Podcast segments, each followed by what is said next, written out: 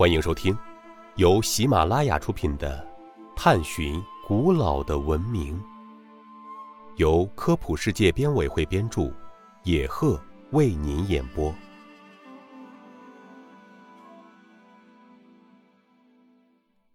第五十九集：巴黎圣母院为什么能闻名于世？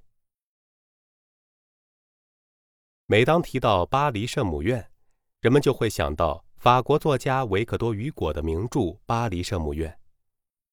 但是，巴黎圣母院能闻名于世，除了这部著作的声名远播，还因为其建筑的独特之处。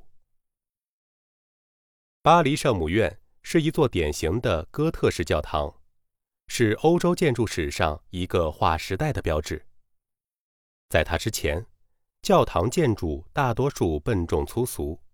沉重的拱顶、粗矮的柱子、厚实的墙壁、阴暗的空间，使人感到压抑。巴黎圣母院冲破了旧的束缚，创造了一种全新的、轻巧的骨架拱券。这种结构使拱顶变轻了，空间升高了，光线充足了。精细的哥特式拱门外观和华丽的内饰。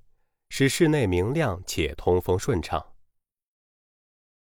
哥特式教堂的造型既空灵轻巧，又符合变化与统一、比例与尺度、节奏与韵律等建筑美法则，具有很强的美感。这种独特的建筑风格很快在欧洲传播开来，巴黎圣母院也因其在建筑中的开创性而闻名于世。听众朋友，本集播讲完毕，感谢您的收听。